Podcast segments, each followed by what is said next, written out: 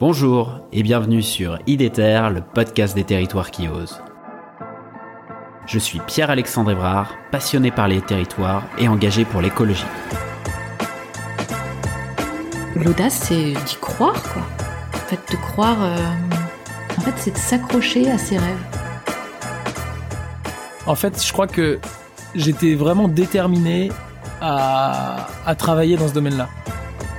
J'aime bien les gens qui euh, essayent de diffuser de la joie, de, du vivre ensemble, euh, de créer quelque chose ensemble, un peu partout là où ils sont. Avec IDETER, je vous propose de rencontrer ensemble des femmes et des hommes qui se mobilisent partout en France pour la transition écologique. C'est parti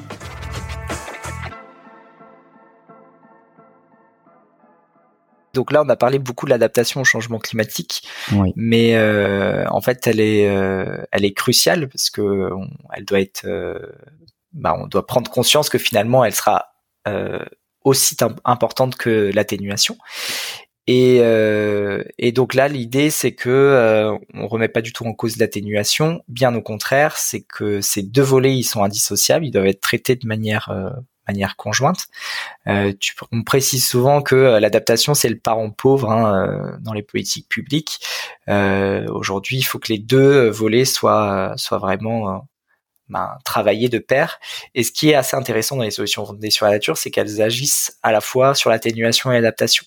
Donc, euh, si je prends l'exemple des zones humides, euh, l'adaptation c'est euh, elles vont servir sur, par exemple, réduire le risque d'inondation réduire le risque de sécheresse, mais elles vont aussi venir capter du carbone.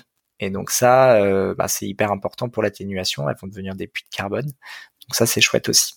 Donc voilà, juste un petit rappel sur euh, atténuation, adaptation. Euh, on y va. Super, vous voilà arrivé à la fin de l'épisode, j'espère que celui-ci vous a plu. Si c'est le cas, je vous encourage à le partager sur vos réseaux sociaux et à mettre 5 étoiles au podcast sur Spotify ou Apple Podcast. N'hésitez pas non plus à m'écrire ou à me proposer des sujets en m'interpellant directement sur les réseaux LinkedIn, Twitter ou Instagram. À bientôt